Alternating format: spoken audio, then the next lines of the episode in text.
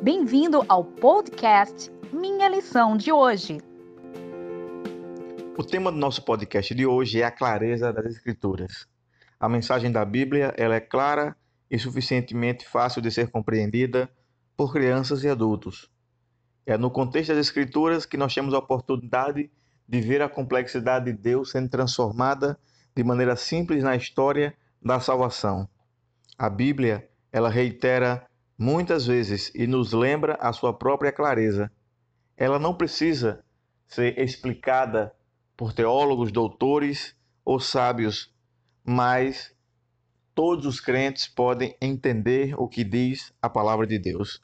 O próprio conceito de sacerdócio de todos os crentes está implícito no conceito que a palavra de Deus ela foi feita tecida de maneira clara para que as pessoas pudessem ser capazes de entender a Bíblia.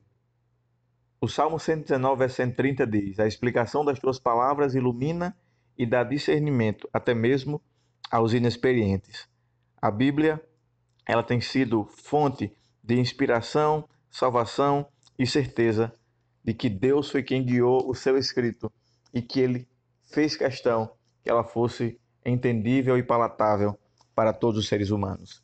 Que, o que muitos não entendem é que às vezes existem textos difíceis de serem entendidos. E aqui nós não queremos esconder que não existam, até mesmo porque o apóstolo Pedro, se referindo ao apóstolo Paulo, diz que em suas epístolas, no caso, as epístolas do apóstolo Paulo, existem pontos difíceis de entender que os indoutos, inconstantes e ignorantes torcem, distorcem e igualmente as outras escrituras, e isso para sua própria perdição.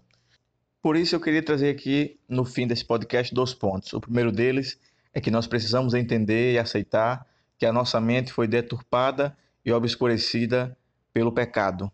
O pecado ele é, fecha as vias de contato entre nós e Deus. E a Bíblia é uma revelação de Deus. Portanto, desta forma, o pecado ele tem esse papel terrível de destruir o nosso conhecimento e entendimento da Bíblia.